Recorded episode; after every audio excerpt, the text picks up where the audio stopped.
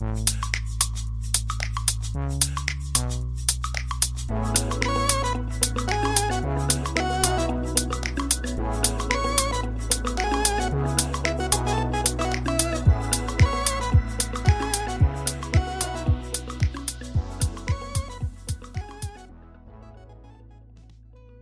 收听日本排球腿光部，我是来自 Podcast 新手村的多喝水。下礼拜就是 VNL 了，相信大部分的这个女排的粉丝，对于他们在国际赛的内容是更加的熟悉或者是感兴趣吧，所以相信各位也是非常期待。而且最近他们负责他们播放怎么讲，大部分负责现在。日本女排的媒体就是这个 TBS 嘛，TBS 它之前也很常就是需要看它的电视转播，然后有很多像是比赛内容的话，他们通常就会全程播放。但在这一次出现了蛮多变化，就是虽然说从前年还是去年的时候，他们在公布名单的记者会的时候就已经透过这个 TBS 的 YouTube 上面去做直播了嘛。这一次也是，然后上一次确实是有看到一些，之前也有看到少许的一些影片，但这一次看到非常多的片段，从选手选入的访问到训练中的课题，然后他又有分像是不同主题的，虽然他没有在影片的那么明显的去写，但是他有些访谈内容的选的人。选的选手的时候，就能感觉到说，哦，这一批的人都是怎么样的人，这一批的人都是怎么样的。像是我印象比较深刻，就是他有可能一次就访问四个的，都是新人，四个都是可能曾经入选但没有选入最终代表的，这样的一个感觉去做分类的这种访谈影片。这一次多了蛮多这种，我觉得是非常好，因为可以更了解每位选手嘛。还有他们对于这个代表队的一些想法，跟他们认为自己的课题，还有他们的优势是什么，都有在这次影片的访谈中去讲到。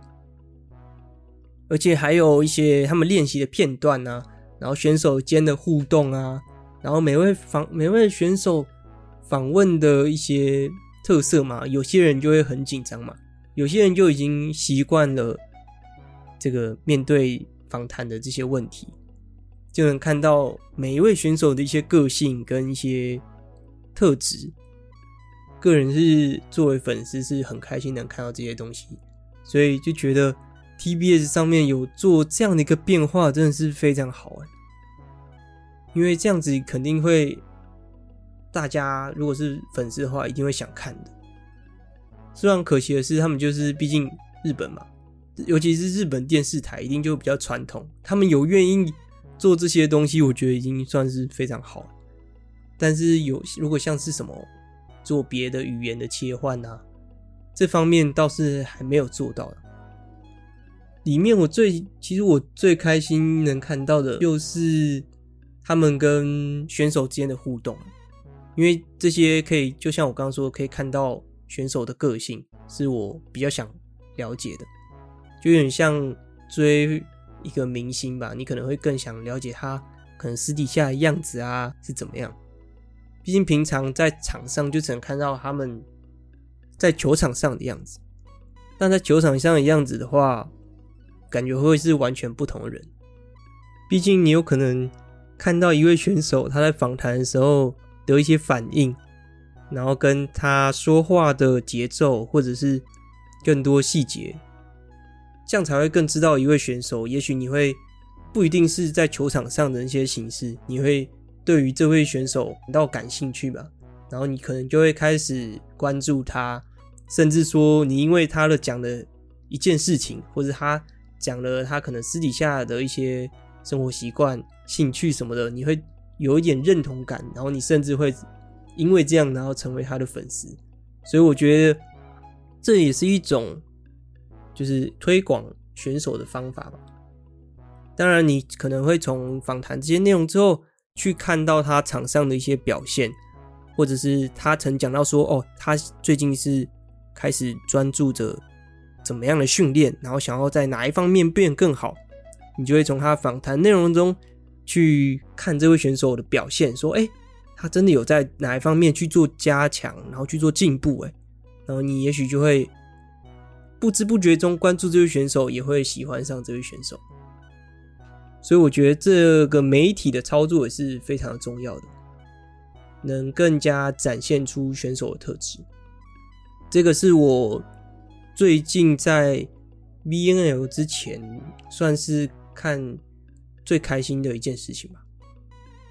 就是能看到这些内容的时候，其实说实在也会感到小确幸嘛，说哇，太棒，我可以知道一点什么东西了。然后哦，原来这位选手是这样。我看这些影片的时候，有时候真的是会觉得蛮开心的，就像是追星一样。在最近这几支访谈影片里面，我印象比较深刻的是石川真佑跟这个那卡卡瓦兹卡萨中川新进的一百五十八公分的举球员，他们的一些互动。因为说到这件事情，就是。他们俩的关系最明显的就是他们在一九年的时候一起去 U 二十，然后拿下了冠军。然后在本次选入的成员里面，像是荒木阿拉基这个蓝中手，也是这个 U 二十的成员之一啊。然后还有那个亚麻达山田，也是这个 U 二十里面，所以在这一次选入了很多成员里面，几乎。非常多的选手是当时 U 二十的冠军，石川就有谈到说，他这次很开心，就是有同届的选手啊一起在代表队这种，然后我有看到他们就是在一起擦球啊，然后互动啊，还有西川啊，尼西卡瓦，就是尼西卡瓦 Yuki，西川姐姐，她也是这个 U 二十的，有同辈的同辈之间的这种连结也。让石川在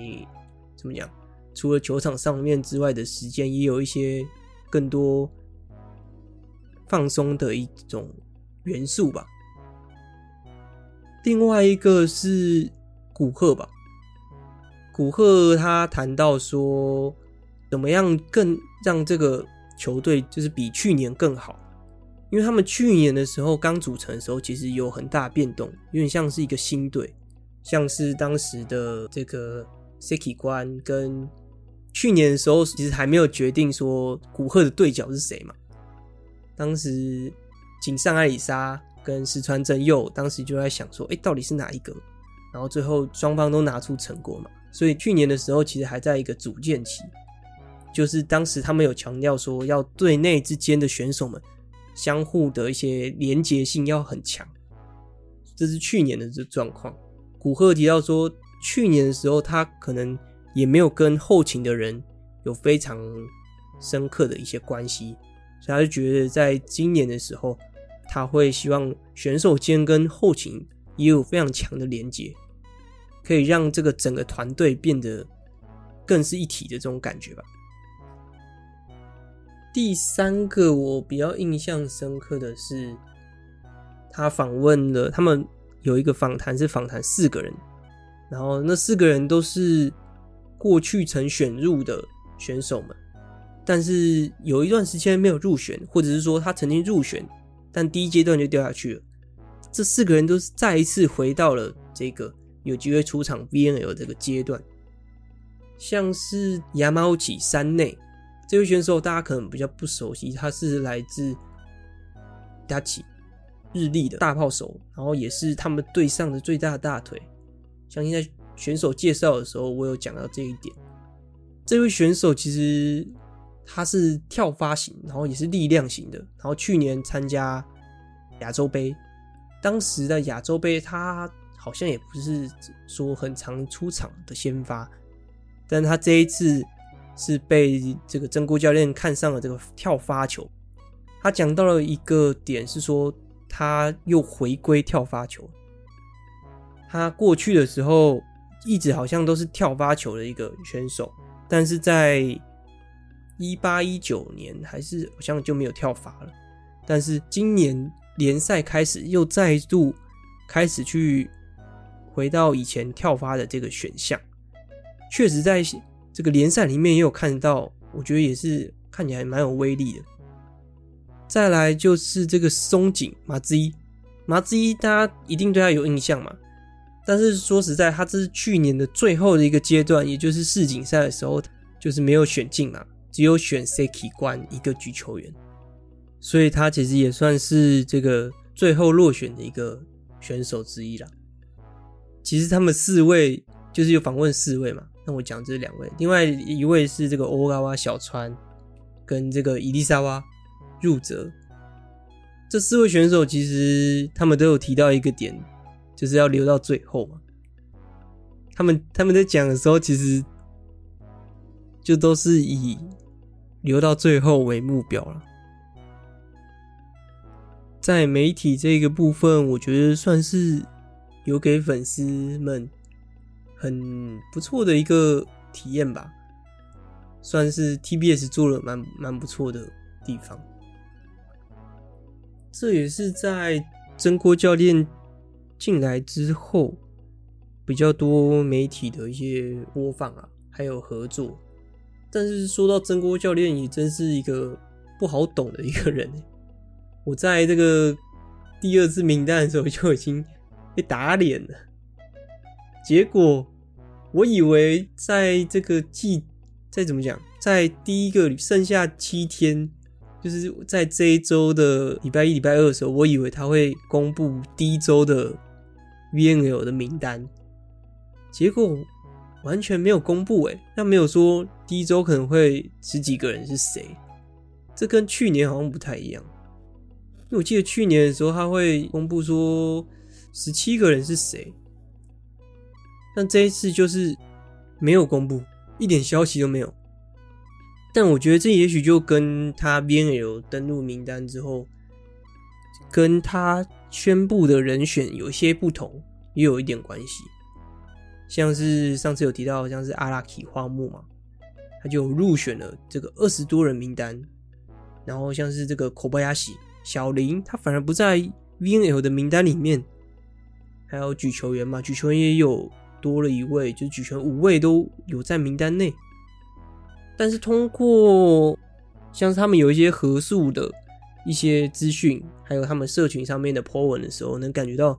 哪些选手有登入，然后也有参加合宿。我觉得那个可能才是这个 VNL 第一周的出场的人选可能性。说到这个出场的可能性的话，在昨天吗？在昨天的时候。就是日本跟巴西打了一个友谊赛，那这个有一些片段的一些影片啊，是在 Twitter 上面有人流了出来，然后就看到说，哎，场上选手有哪些人？哪些人？哪些人？其实大部分我那时候看这些片段影片的时候，大部分人都有上场哦。友谊赛的部分，他们打了四局。然后他们跟巴西打了一个二比二，一个我蛮有印象的得分画面，毕竟是巴西那一边人，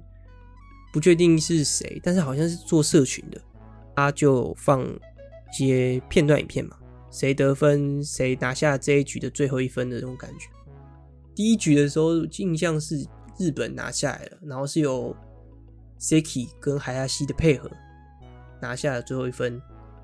象中。几乎大部分人都有上场，连这个阿拉基，然后伊丽莎娃入泽，宫部爱梨跟横田有勾搭，都有看到他们的身影。自由人的话，这个西村尼西莫拉也有上场，然后梅古罗啊，然后这个小岛啊，还有这个福流福多梅都有上场。哦，对，有一个印象。我觉得蛮深刻的是，有一分是由那嘎奥卡长冈望优用后排攻击打这个后排老二，然后拿下了那个忘了是第几局的最后一分。哦，那个真的是让我印象蛮深刻的，因为是长冈望优的后排攻击，当然他在光 Springs 的时候的这个季后赛的时候也有打出这样的一个配合，但是也有没有配套的这种情况，所以就觉得，哎，他会不会他是有使用的可能性，但是没想到就是会在这边的时候看到，所以觉得，哎，他有可能很有可能哦，感觉他有机会很有机会上场哦，是这样的感觉，就是大部分人都有出场哦，对，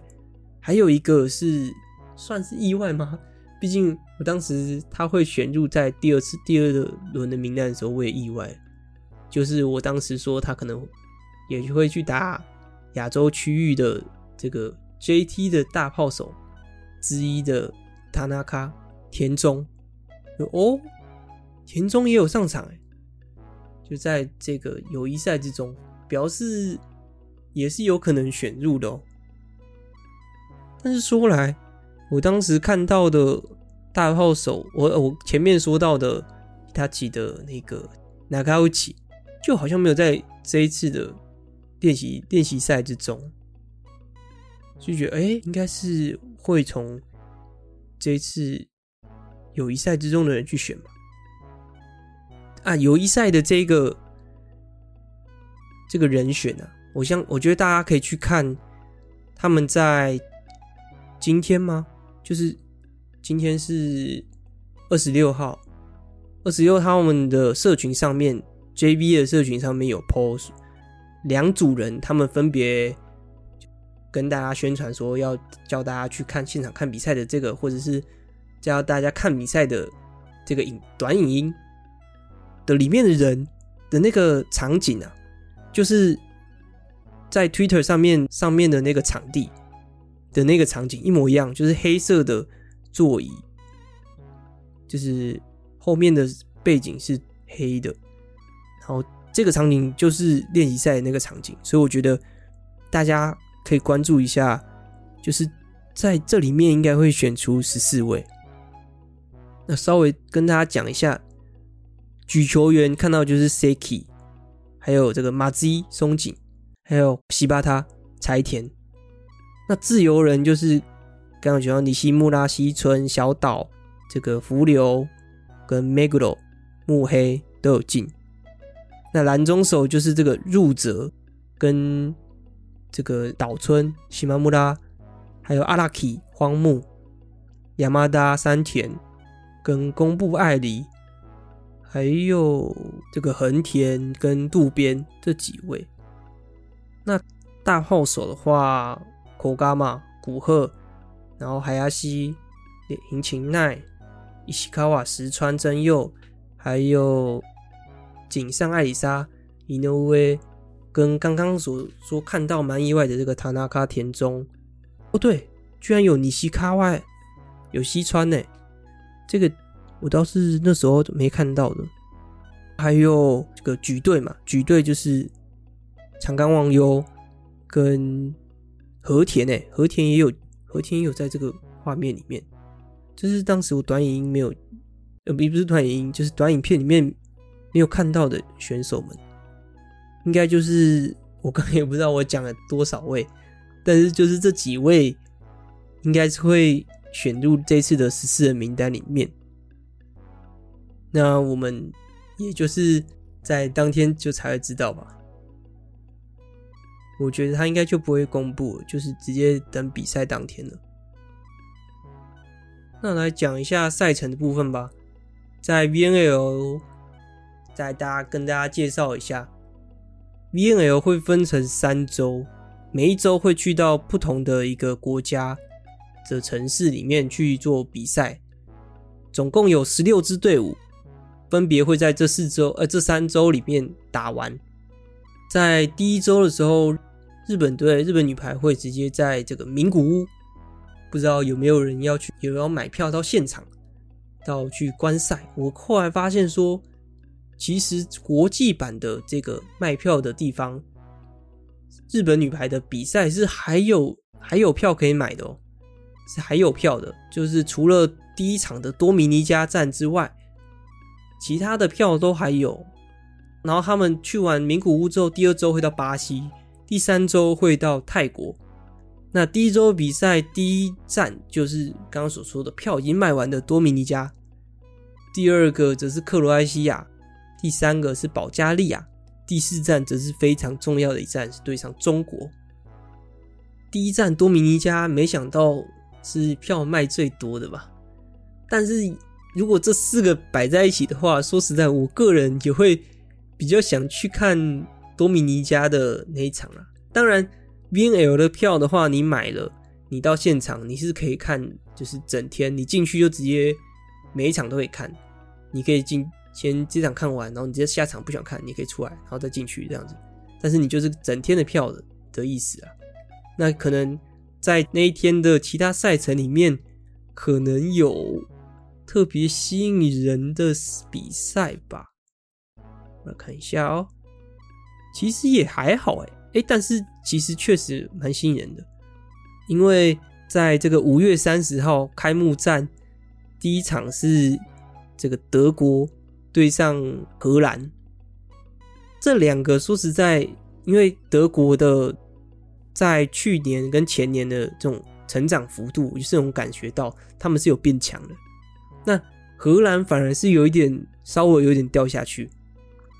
所以算是。我觉得算是会是蛮实力，算是蛮平均、蛮接近的啦。当然，荷兰的还是偏上面一点，在女排里面的话。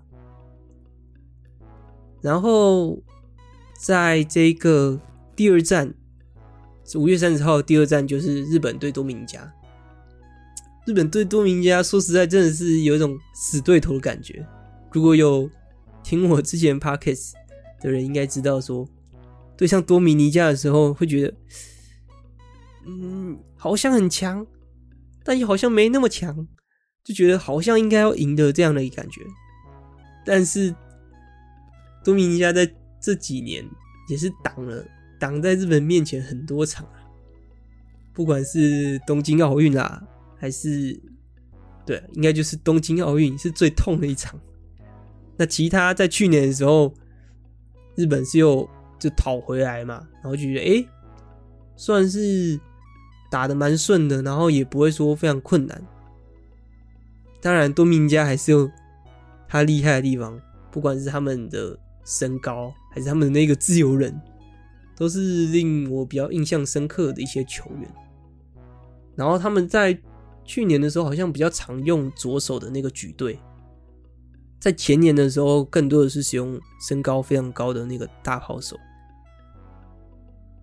所以这一次对上多明加，还是有一点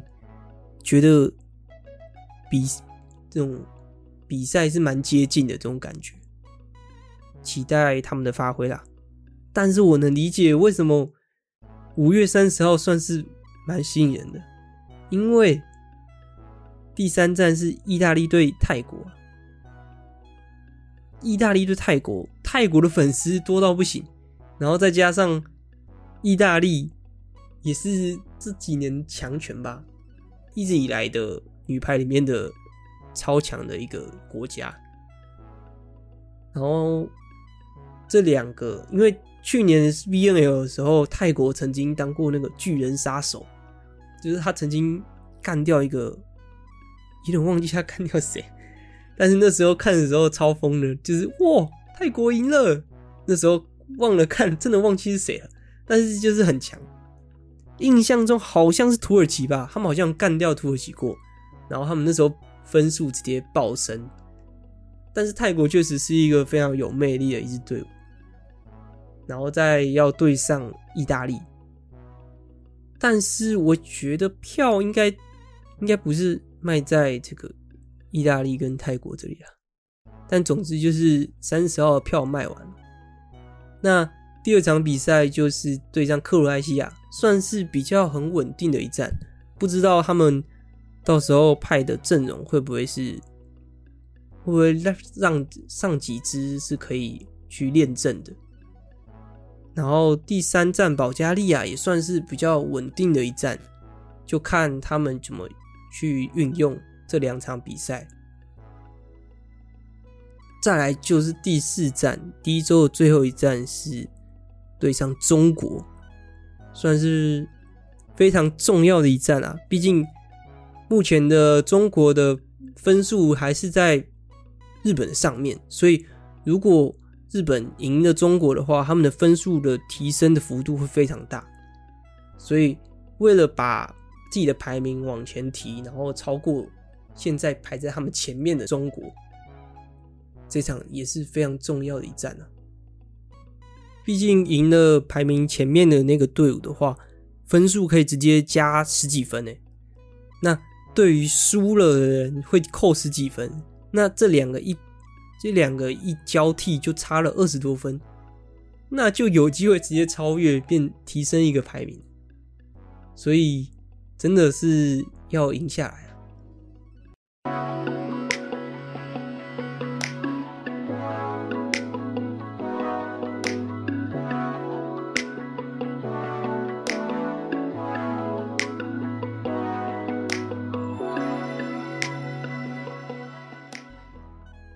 那 BNL 的部分，我们就先讲到这里，因为接下来我要讲一个我前几次才讲的一个内容，应该也不是说一样的内容啊，但是一样的主题，就是之前谈到这一季退团的人真的是多到不行，再加上就是宣布隐退的这些人也是很多，可是日文里面。他的翻译，或者是说日本人他讲话又非常委婉，很多选手讲了退团，但是讲起来的这种语调又很像说他要隐退了，所以又觉得他到底是要隐退呢，还是只是退团呢？但最后我就决定说，我要看到人家他写他隐退了，他才是隐退，决定用这样的方式去做判断。那为什么又讲到这个退团的东西呢？就是因为近期又来一个巨大一个炸弹，东丽箭来了第三波，第三波，第三波退团资讯。第一波就是个人觉得都是旅外的嘛，因为石川真佑他宣布了要去意大利了嘛，但小川欧高啊他还没说他的下一个东家是谁，但是我就姑且觉得说。他应该会是去旅外的吧，然后再来第三个，呃，第二个，第二个就是他们的外援选手库兰，他在自己的社群公布说他要隐退的这个资讯。那他要隐退也是他在东丽箭留了四个赛季吧，四到五个赛季都是他留在东丽箭做外援这样子。然后第三波。也是这礼拜，礼拜二还是礼拜三，就有五个人宣布他们要退团，就是他们离要离队了。所以五个人加三个人，非常的夸张诶。而且他们不是说，就是可能很久没上场的人这些要隐退，是大部分的重要的球员。几乎都要离队了。第一个就可以讲到的是这个自由人米兹斯基水山，他离队我是超意外的，我以为他会就是一直待在东丽箭。那对于大家最意外的，应该还有一个是黑后爱骷髅沟，他也要离队了。但他他这他明显的有说到说他是要去转会。然后还有在上一季，应该说在这一季发挥相当出色的这个 Noro，也是石川真佑的好朋友耶律加奈子，他也要离队了，举队要离队了，举应该说举队两个要离队，然后再加上自由人嘛，米兹斯基是接发球的自由人，然后米兹斯基他其实也是在这一季的副队长，然后他要离开。跟他们还有一个是他们的这一季的替补发球员，也是在前面几季是以举队身份出场的这个田中田中直乃纳卡达，他也要离队了。呃、啊，没有，这个纳卡达是要隐退了。这隐退我倒是能理解，但是像是黑后爱啊、杰律啊、跟这个米兹斯基，他们要离开东丽箭是蛮不舍的。然后还有一位是比较有比较少有机会上场的一个选手，所以就共五位加三位八位，然后再加上他们的其中一位的教练，也是前国家的前国家队代表的举球员，跟传说中的举球员塔克西达是同代的这一位 Nakamichi。中道，他离开让我非常意外，因为我觉得 Seki 留下来会不会也是因为 Nakamichi 在，然后所以他才继续留，就是不像其他像是 Ishikawa，然后可能去挑战更高的一个舞台，所以我他离开我也是非常意外的一件事情。那我还是重整一下，总共是五位选手。再加上库兰，然后伊西卡瓦跟这个欧高瓦，共八位选手离队，非常的，嗯，算是对于日本的，就是我那天晚上看到，就是 SNS，就是推特上面爆掉了，所有的东丽健粉丝整个崩溃，说怎发生什么事情了？到底？到底下一季怎么办？为什么要离队了？因为在日本联赛里面，粉丝数一数二多的其中一个队伍就是东丽健嘛。因为毕竟东丽健是在日本里面历史最悠久的一个俱乐部，然后再加上他们队里面几乎都是产产这种代表队球员的，所以这一次的震撼弹也是震撼到了日本。排球界的粉丝们吧，当然很多人会在想，在推估原因是什么。那就我的观点的话，我觉得其中一个也是大部分人认为的原因是，就是日本联赛在下下季，也就是。二零二四、二零二五季的那一个时间点，要去做一个改制的一个动作。但这个内容我前面就有说，我之后可能会想要去做一集去跟大家聊。但这个主题是算是非常大的，因为你毕竟要了解说这个制度，然后跟在这个制度里面追求的一个俱乐部是要长什么样子，然后这个俱乐部是符合到这个联赛里面，那就会影响到很多俱乐部的一个生存。跟他们之后的一个方针，所以也会影响选手们的一些选择，所以蛮多人是这样做判断的。那这个主题我也会想要后续再去跟大家细聊，当然这个内容比较生硬了。那第二个我认为有可能的原因，就是因为说，其实东丽健这一个制度啊，以石川真佑，然后 Seki，然后 Kuran 这三个人去围绕着一个的一个。这种体系已经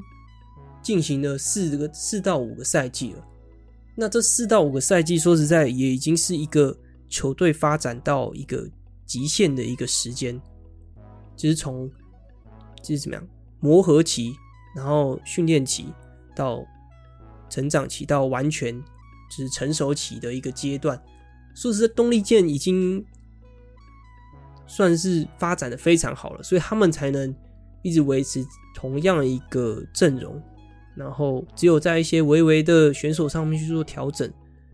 然后基本上就是以这个体系去进行的，已经降了很长一段时间，算是队伍说实在也拿出了成绩，当然没有达到说最后的目标，但是对于队伍要进行转型的一个时间，我觉得也算是到了这个时间点，所以我觉得我个人如果不带感情，我觉得。确实，蛮多人去做下一个阶段的一个选择，我觉得算是好的。当然，也是要看他们下一个阶段是怎么样去做选择。如果水山米兹斯基他只讲了，他就是那一个说的好像说退团，但说起来又好像隐退